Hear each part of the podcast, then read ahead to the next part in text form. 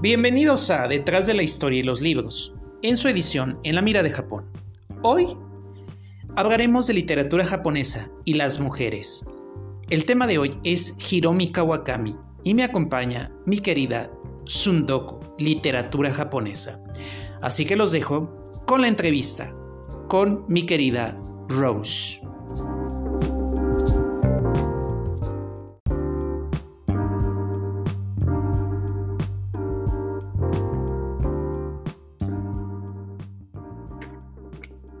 Bien, pues bienvenidos a otro capítulo más de Detrás de la Historia de los Libros en una temporada sobre En la Mira de Japón.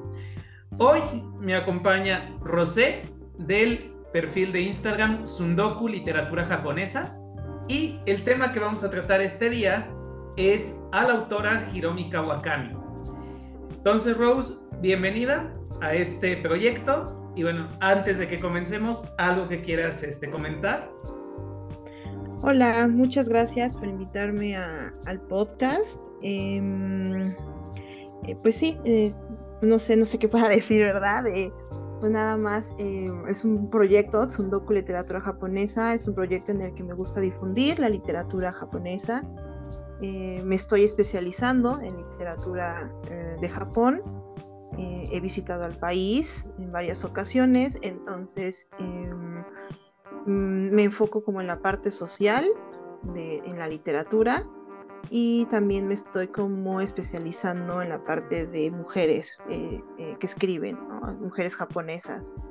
Es un proyecto de, difusión y tanto de literatura como cultural y soy de México y, y nada más. Estudié comunicación y periodismo, soy escritora tengo dos libros publicados y también soy maestra de creación literaria. Entonces, nada más.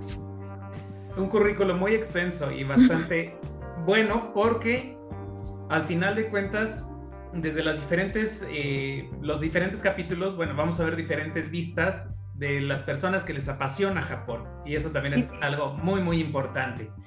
Entrando en materia, Hiromi Kawakami. Esta autora, a mi gusto, es creo que una de las mejores que ha tenido, eh, obtiene Japón actualmente, sobre todo en una escritura muy deliciosa con respecto a temas del amor.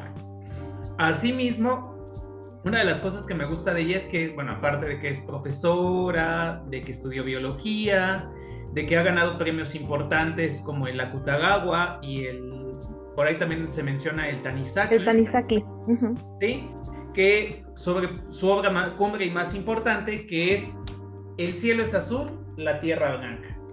Que es, una que es justamente uno de los primeros libros que yo comencé a leer esta autora y que me gustó mucho la forma en que ha trabajado ha trabajado eh, las diferentes formas, ¿no? Lo que me gusta es la variedad que va teniendo eh, la misma con respecto a diferentes temáticas, ¿no? Que van desde el amor, el desamor, unas relaciones, no puedo decir si prohibidas, pero relaciones de, en con diferentes personas, ¿no? Y diferentes tópicos que va tratando.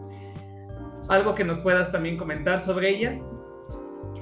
Pues sí, como bien decías, ella ganó el premio Akutagawa en 1996, que es uno de los premios más importantes en Japón, eh, por un cuento que se llama Heavy no Fumu.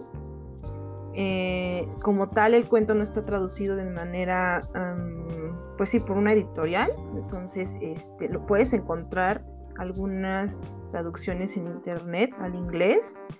Em, del cuento, pero como tal, como que no se le ha dado una difusión importante, ¿no? Al que se le dio más, más importancia fue al de El cielo es azul, la tierra blanca, que es el que ganó el premio Tanizaki, entonces, eh, y con ese es como que con la obra con la que muchos conocemos a, a, Hiromi, que no fue, la, yo, no fue la primera obra que leí de ella, yo creo que fue, ya me tardé en leer esta obra, eh, yo, yo, la conocí con otra obra, eh, y este, pero sí es como la, de las más importantes, la del cielo azul. Así es. Bueno, y hay una infinidad de obras de ella, ¿no? Está Abandonarse a la Pasión, que es también este uno de los libros. Algo que, algo que brilla como el mar. Los amores de Nishino, que ahorita voy a hablar de esta porque esta fue una de las que más me gustó. Manasuru, que también aquí lo tengo Amores Imperfectos, también un libro de relatos muy bonito, y Vidas Frágiles, Noches Oscuras. Hasta el momento creo que son todas las... Es de las autoras que más he leído de, sobre Japón. Es la... Puedo decir que en literatura femenina ella es la que más he estado leyendo. Eh, en cuestiones de la parte de los escritores, pues sería Kawabata, otro de los autores que también me gusta mucho este, leer con respecto a ellos. Pero con respecto a Kawakami, hay muchas formas de verla, ¿no? O sea, creo que lo que me gusta de ella es, vuelvo y repito, su variedad de, temáticas y de obras que tiene a lo largo de, esta pues de esta literatura que ella ha construido algo que más podamos así como comentar sobre ella. No sé, ¿quieres empezar con algún libro en específico que te, que te gustaría tratar? Pues mira, ahí a, tu lista que acabas de, mencionar de, libros que tienes de Kawakami, yo añado dos. Eh, que primero, bueno, es uno de los nuevos que ha salido, o sea, el último que salió, que es De pronto oigo la voz del agua, y la obra con la que la conocí, que es El señor Nakano y las mujeres. Y las mujeres, sí. Se me olvidó, creo que yo también lo tengo. Este, este libro. sí, pues yo ahorita saqué todos, así nada, nada más me falta creo dos en la colección, pero sí. Em, este libro lo leí hace muchísimos años, la verdad es que no recuerdo muy bien de qué iba. Mm, de Hiromi Kawakami em, me gusta la autora, pero, em, ¿cómo lo explico? Como que no logro entrar a profundidad a lo que ella escribe. Eh, sí me gusta, no me desagrada, por algo tengo como casi todas sus obras, pero tiene, hay algo que siento que le hace falta como para yo poderme meter con ella completamente. He leído este, muchas de sus obras, casi todas, más bien eh, la, única obra en español que me falta leer de ella es Vidas Frágiles, Noches Oscuras. Em, es la única que me falta leer y siempre trato de buscarle, ¿no? de buscar eh, cómo, cómo es unirme a su escritura, cómo entrar a, lo que ella nos escribe. Em, pero sí se me hace, no se me hace complicado, pero siento que le hace falta algo, no sé, para mí. Y una de las razones por las que a lo mejor y me cuesta un poquito es porque eh, en sus historias habla mucho de represión y violencia hacia la pareja, de violencia sexual hacia la mujer. Entonces, eh, eso pues llega a ser un poco como mm, pues sí, frustrante o puede ser un poco chocante ajá, hacia leerlo, ¿no? Cuando tienes el contexto de cómo es, eh, de cómo son los japoneses en sus relaciones y también en el, año en el que fueron escritas estas historias, pues como que lo comprendes, ¿no? Ya en la actualidad, em, las mujeres japonesas ya están buscando como eh, estos derechos, ¿no? De, pues sí, de buscar que no haya como la violencia, de tener esta em, parte importante en la pareja. Entonces, em, creo que Kawakami lo que hace en sus historias es como relatar esta parte de, las mujeres, como son muy sumisas y muy em, castigadas en las relaciones de pareja. Y yo creo que por eso es como, como bien dices, ¿no? Muy choqueante, es como, uff, ay Dios, y a mí en un, principio, a mí como que me, mm, me lastimaba el hecho de leer a una mujer escribiendo sobre violencia hacia la mujer por parte de un hombre. Entonces, eh, ah, como que llegó un momento en el que yo decía, no, ya no quiero leer a Kawakami porque se me hace muy fuerte cómo es que una mujer, en lugar de, de buscar expresar una historia en el que no se vea como esta violencia, la retrate, la, la, ponga tan natural en las historias. A lo mejor esa es su esencia, a lo mejor ella es lo que quiere, así, así se vive, así se ve, eh, mírenlo. Entonces, pero sí, es, es, muy fuerte, en especial, por ejemplo, uno de los libros que más retrata esta, este tipo de, violencia en la pareja es el de abandonarse la pasión. Tiene unos cuentos tremendos, tremendos, tremendos. Estaba leyendo eh, una de las reseñas que escribí en mi página web, el, el, cuento de El canto de la tortuga y el de pobrecita cargados de, de, violencia sexual y de sumisión y demás. Entonces, uff, muy fuerte. Pero no lo siento nunca sentí sus cuentos como una crítica, como un, miren, esto está mal, sino más bien como un, esto pasa. Entonces, eh, pues no sé, es como de, eso es lo que a mí me llegó un momento, llegó un momento como a, a, dejar como a la autora un poquito al margen, ¿no? Así de, nos estás retratando como esta violencia en la pareja, como algo normal, como algo que está bien, como algo que no pasa nada, porque luego sus personajes como que se, pues dicen, ah, bueno, así me trata, pero yo así lo amo, así sigo yo en la pareja y es como, mm, mm, qué raro. Entonces, por eso, ¿no? Yo creo que por eso también eh, me cuesta un poco de trabajo eh, estar como muy metida con la autora, pero le sigo dando la la oportunidad, porque, porque me gustan sus historias, o sea, tiene historias interesantes. Eh, este, este de El cielo azul, eh, la tierra es blanca, me gusta porque como dijiste al inicio, ¿no? Esa relación de personajes, de, sí, de personas que a lo mejor no tienen como mucho que ver la una con la otra, o la diferencia de edades, ya, ya nos podremos hablar más adelante como a profundidad sobre esta obra.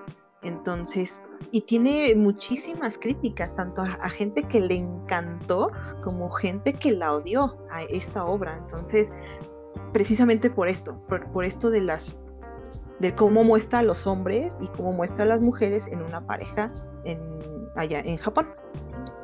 Justamente, creo que retomo dos puntos, ¿no? La violencia eh, a la pareja o la violencia sexualizada sí está muy marcada en muchas de sus obras. Eh, a mi gusto, no nada más es abandonarse la pasión, que, que, es una de las que más me gustó. También la podemos ver en una de las que no has leído, que es Vidas Frágiles, Noches Oscuras, que ahí se maneja, pero muchísimo esa violencia entre estos cuatro personajes, ¿no? Estos cuatro protagonistas. Eh, de esa obra a mí me gustó mucho porque obviamente les da como cierto papel a cada uno, ¿no? ¿Qué otro más? Eh, creo que también en, Amores Imperfectos también ahí toca ciertos aspectos de violencia que también se pueden destacar mucho en las parejas japonesas. Y a lo mejor un poco, no tanto hay violencia sexual, pero sí está muy marcada la sexualidad en Los Amores de Nishino. Justamente ahí en Nishino, bueno, eh, entrando ya un poquito en materia de cada, a lo mejor de todas las obras que podamos revisar, a mí esa fue la que más me encantó de, Los Amores de Nishino. Justamente es como cada eh, amante o cada mujer que tuvo en su vida va relatando cómo fue su relación con este personaje. Y aparte eh, lo pintan, o más bien hacen esa referencia de que él es un Casanova, de que es este, de que es este personaje eh, que tiene muchas formas de poder conquistar a cada una de las mujeres, ¿no? Y obviamente hay algunas que, las, que sí las pudo hasta enamorar, conquistar a través, obviamente pues no nada más del acto sexual, sino con ciertos actos que era muy bello, con la forma de, las, de cómo se expresaba o cómo las conquistó. Eh, recuerdo que hay una variedad, ¿no? O sea, desde mujeres jóvenes que estuvieron en su misma edad hasta ya personas un poquito más grandes. Y de verdad fue una novela que a mí me gustó porque ese retrata un personaje a veces muy complejo y que, si lo digo así, vista un poco de la realidad japonesa. Porque no, no, bueno, yo a veces sí, y, desconozco un poco en esa parte, pero no creo que haya tantos Casanovas, ¿verdad? Pero bueno, ya lo estaremos comentando poco a poco y desgozando aquí en la, en la práctica.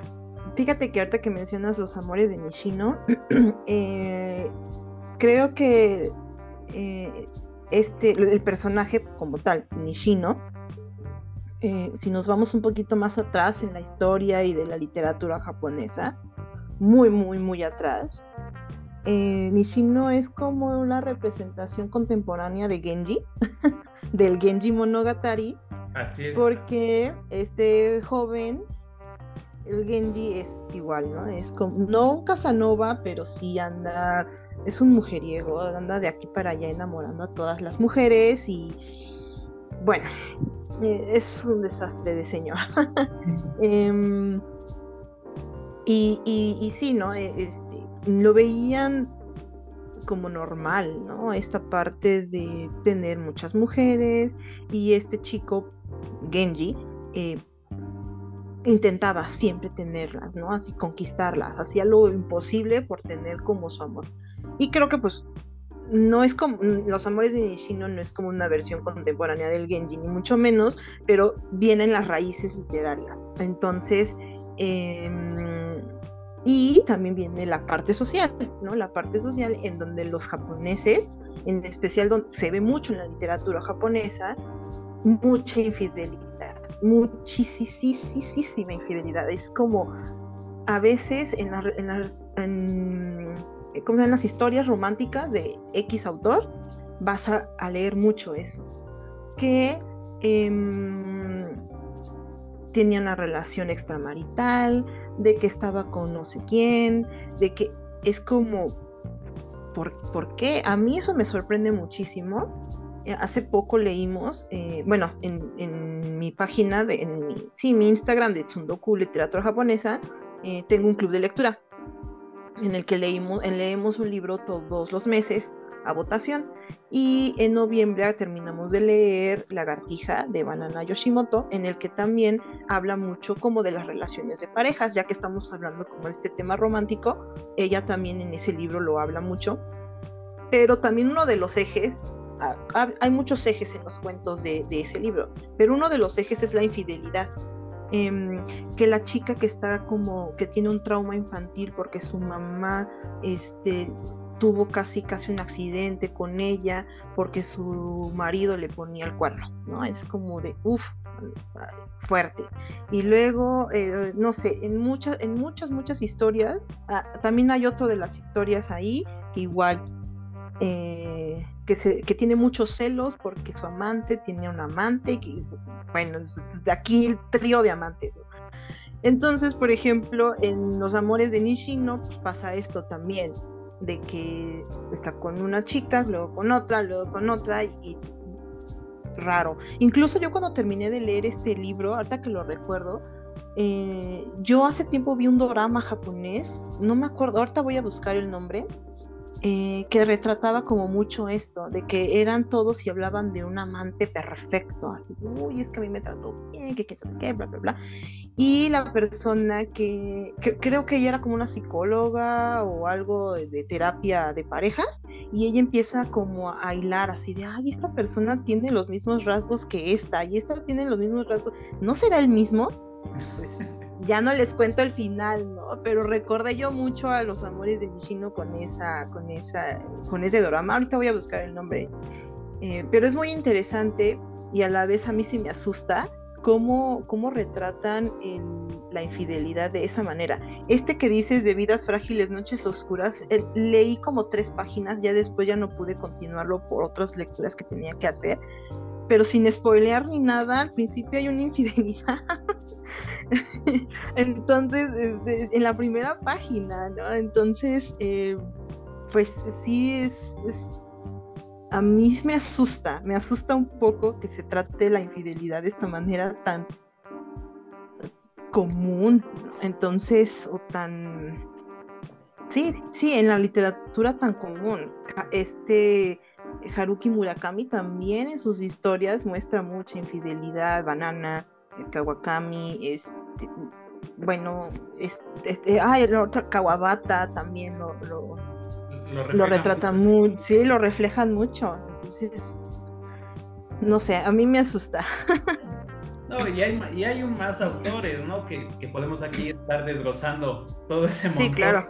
Con respecto a, Vidas Frágiles, Noches Oscuras, igual sin spoilear, es como dices, desde la primera hoja impacta la historia, ¿no? Y, sobre todo cómo comienza. Yo, conforme lo iba leyendo, vas descubriendo más y más cosas. Lo que me gustó es obviamente cómo da el tratamiento a los personajes, ¿no? Como cada uno tiene su propio capítulo y su propio desarrollo. Y entonces al principio tú puedes, yo al pensar, no, pues es nada más la protagonista, la que pasó la infidelidad, ¿no? La mujer. Pero vas descubriendo que no, también hay otro personaje y hay otro y hay otro y hay otro. Y algo interesante de esto, eh, de Vidas Frágiles, Noches Oscuras, eh, con algo que me quedo de los personajes, hay uno en específico que me gustó, que también la, igual es como Nishino, la pinta como una mujer, eh, y ya, perdón el spoiler, pero la pinta como, una mujer este, Casanova igual, que puede estar con todos los hombres que ella quiere. Y también, otro aspecto importante, creo que de, de los, todos los libros que ahorita hemos mencionado, siento que Vidas Frágiles, Noches Oscuras es uno de los más sexualizados.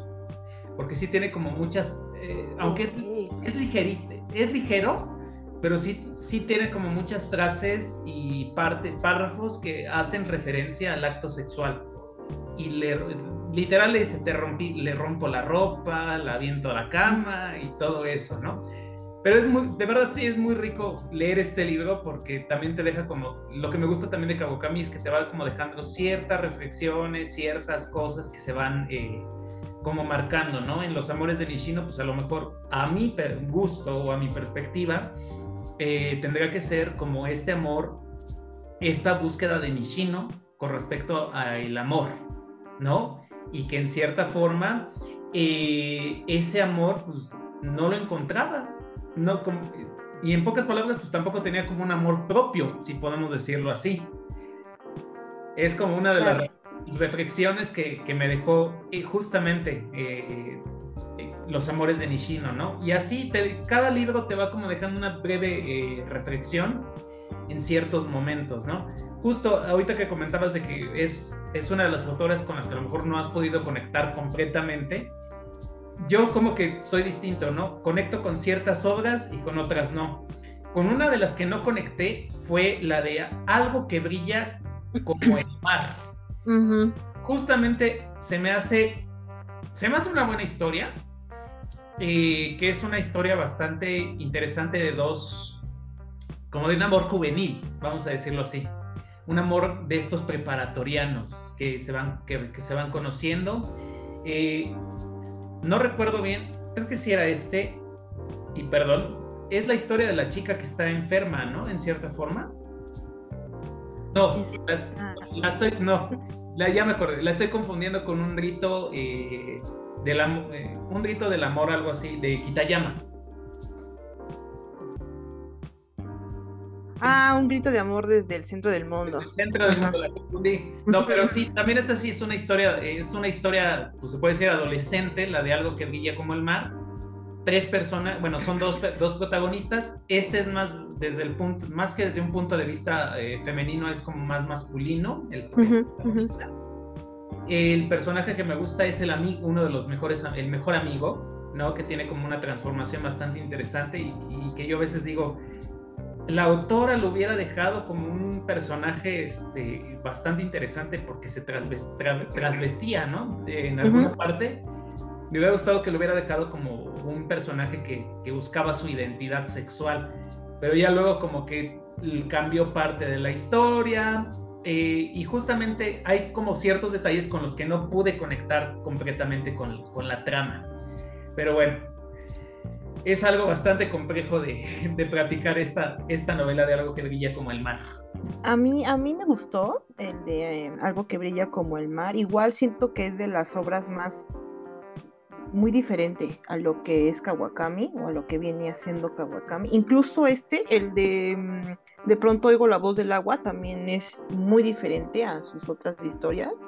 Creo que el que menos me ha gustado de la autora es precisamente ese, el de... ¿Cómo? De pronto oigo la voz del agua. Eh, él y, sí, como que estaba muy escrito de una manera muy extraña y las situaciones que suceden igual fueron así como, ¿qué? Pero este que mencionas, el de algo que brilla como el mar, a mí lo que me gustó fue como, sí, este personaje del amigo que, se viste de mujer, porque es mucho, mm, en Japón se da mucho esto de que luego se visten así, se visten como colegialas.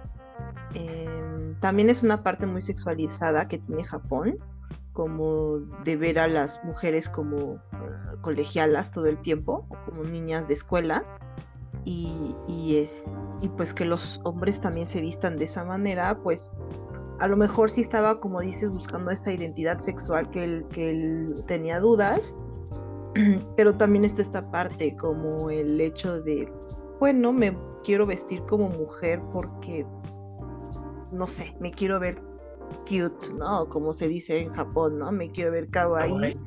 Ajá, entonces, em, bueno, eh, es extraño, pero la relación que tiene el personaje principal con este amigo a mí me gusta mucho. Sí me gustó. Como dices, al final como que ya... Em, como que eso lo deja un poco de lado la autora y tiene un final creo que muy abierto, si no mal recuerdo. Sí. Que yo cuando terminé de leerlo me quedé así de que, ¿y luego? O sea, hay de finales abiertos a finales abiertos, ¿no? Sabemos que, por ejemplo, este Murakami es muy famoso en tener sus finales abiertos, pero que puedes como encontrar un final así de, bueno, lo dejo abierto, pero yo le doy este final. Pero con el de ella sí dejó un final muy abierto, pero no lo pude completar, como que fue de... ¿Y qué pasó después? ¿Sí? sí, me faltó algo como para, si lo ibas a dejar abierto, me faltó algo para yo darle mi, mi propio cierre. Entonces a lo mejor fue ahí donde ya empezó como a decaer la historia. Pero en, en especial en esta historia, eh, lo que me gusta es las descripciones de, los lugares, de, de, la ciudad. De la isla. Que a la... Ajá, de la isla. Em, me gusta. Eh, tiene unas descripciones muy bonitas en este libro y eso es lo que le rescato. Sí, yo es lo que también rescataría y obviamente el personaje mejor desarrollado para mí es, te digo, el, mejor amigo, ¿no? En este caso. Que obviamente este amor juvenil, bueno, me, igual, ¿no? Te deja ese final abierto, pero yo, yo ahí digo, bueno, la historia tendría que haber terminado. A veces también digo, como que había un capítulo donde hizo un corte bastante interesante, no recuerdo si fue, creo que fue cuando se accidentó el, el protagonista y luego llegó al hospital y empezó como una pequeña reflexión. Por ahí creo que tendría que haber sido como el corte de, de la, de la trama, ¿no? pero luego empezó a avanzar un poco más, igual, y me quedé así como que, ¿y qué va a pasar después? ¿Qué pasa, no? ¿Cómo podemos, este, cómo le puedo dar un final? A ese sí, eh, de esos, de sus libros, es el más abierto que ha dejado. sí.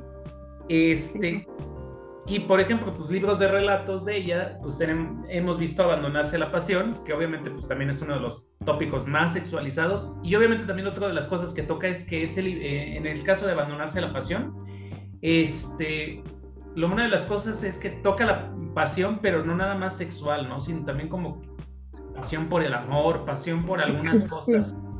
Y es como también bastante, no, no escandaloso, pero sí como bastante específico en ciertas pasiones, ¿no? Lo mismo pasa con amores imperfectos. bueno, desde el título te lo dice, ¿no? El amor no es perfecto y te va contando cómo, cómo son las relaciones ya principalmente de pareja, pero si no me recuerdo también toca ahí como relaciones familiares en, algún, en una parte de amores imperfectos y también eso es lo que me gusta, ¿no? Que a pesar de que, de que la de las familias, este, de que las familias nos, ¿cómo se puede decir? Nos, este... Pues tampoco no nos llevemos, perfectos, ¿no? ¿no? les llevemos bien, ese amor o esa relación de familia también es imperfecta. Sí. Y bueno, ya para entrar justamente con el libro que, que porque nos queda muy poquito tiempo, lamentablemente, vamos a entrar con El cielo es azul, la tierra blanca. creo que es una de las, de las tramas que más, la más famosa de Hiromi Kawakami, o que, que le dio la apertura ¿no? a nivel mundial. Sí. Y para mí esta obra, al principio, como que no le encontraba muchos detalles, pero conforme vas avanzando en la trama, te vas metiendo ¿no? en esta relación de esta chica, que era la exalumna, y su relación con este profesor. Aparte de que no es una relación como muy típica, ¿no? O sea, Después de esta relación entre ellos dos de alumno-maestro, se reencuentran años después, ella ya trabajando, él sigue siendo docente. y cómo se van, este, cómo se van enamorando en esta parte. Obviamente la chica como que de repente como que veo que no quiere este, enfocarse en la relación y el, y el protagonista, el, profesor, pues bueno, es también como muy reservado, ¿no? En su vida, también en esta parte. El final es muy bueno. Esto también lo, lo puedo dejar decir sin spoilear. El final es muy bueno. Y, este, y creo que vale la pena comentar esta llamada El cielo es azul, la tierra blanca, una historia de amor.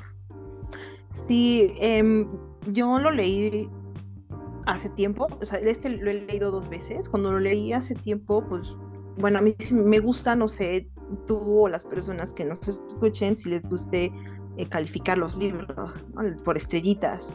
A todas las de Kawakame las he dejado en cuatro porque me gustan, pero no me llenan. Entonces, eh, el cielo es azul, la tierra blanca, pues también tuvo su cuatro de estrellitas, ¿no? Al principio. Y ya, después creo que sí, lo volví a leer este año con una amiga y hablamos mucho sobre la obra, ¿no? La desmenuzamos muchísimo. Y desmenuzándola, sí le subí su calificación a, cinco estrellas. Pero em, nos dimos cuenta de muchas cosas. por, qué odian tanto la, historia o por qué le, les molesta mucho lo que sucede aquí. Y es que el, el personaje del profesor lo tienen como un machista, misógino, es, o sea, eh, que sí, de este típico hombre, ¿no? Que quiere nada más como eh, que se haga lo que él dice, como seas, como él lo dice. Incluso tiene muchas eh, escenas. Por ejemplo, yo me acuerdo mucho una que a mí me hizo enojar, em, en donde ella le está sirviendo el saque y él le dice, yo no quiero que me vuelvas a servir saque porque no sabes cómo se sirve. Y yo así, ay, pues no, o sea, o sea, bueno, a lo mejor es como un ritual muy importante allá en Japón el servirle saque a una persona para que no se, no sé, se turbie. La verdad es que sí tomo saque, pero no conozco como tal el ritual de servir saque. Y, y sí dije, pero ¿por qué? O sea, mejor enséñele o, no sea así de grosero, ¿qué le pasa? Y, y sí es como, tiene muchas situaciones muy molestas que hace el profesor con ella, entonces por eso lo tachan al maestro horrible. Así es. Pero a mí lo que me gustó de esta historia, perdóname, es que em, el, el, amor que es muy, muy sutil que tienen los personajes. No es el típico amor que vemos como muy em, explosivo, como muy pasional, muy este incluso como hemos estado viniendo hablando de las otras historias, que es muy eh, son a veces son muy crueles, tormentosas, eh, de traiciones o amores obsesivos. Eso, eso lo, muestra mucho Kawakami en sus historias. Y en el azul, el cielo es azul, la tierra blanca, no, no, lo, no tiene como esta carga cruel de sus otros cuentos de, de, romance que tiene. Así es, justamente es, creo que podemos quedar con esa, eh, no reflexión, pero sí, porque Kawakami es un tema abierto completamente y que podemos tratar en más capítulos. Pues bueno, Rosé, te agradezco que hayas estado conmigo en este episodio de Detrás de la historia y los libros en la mira de Japón. Obviamente queda la invitación abierta para ampliar más nuestra, nuestra práctica sobre Hiromi Kawakami. Y bueno, ¿algo más que quieras decir antes de que nos despidamos?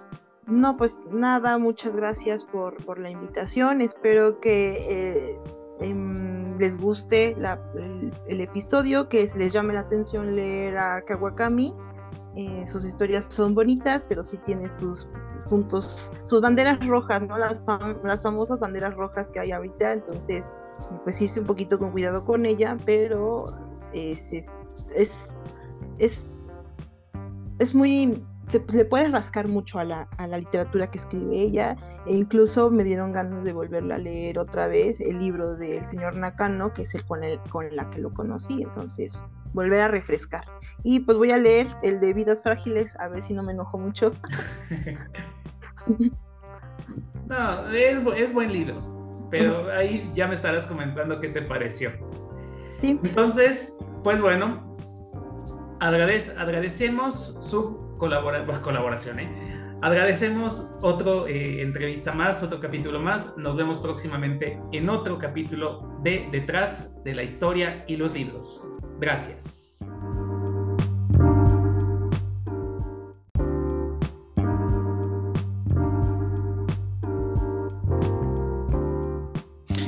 Es así como terminamos otro episodio más de Detrás de la Historia y los Libros, en la mira de Japón.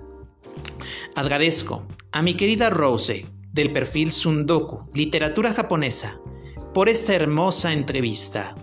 Y bueno, no me resta más que despedirme. Hasta pronto.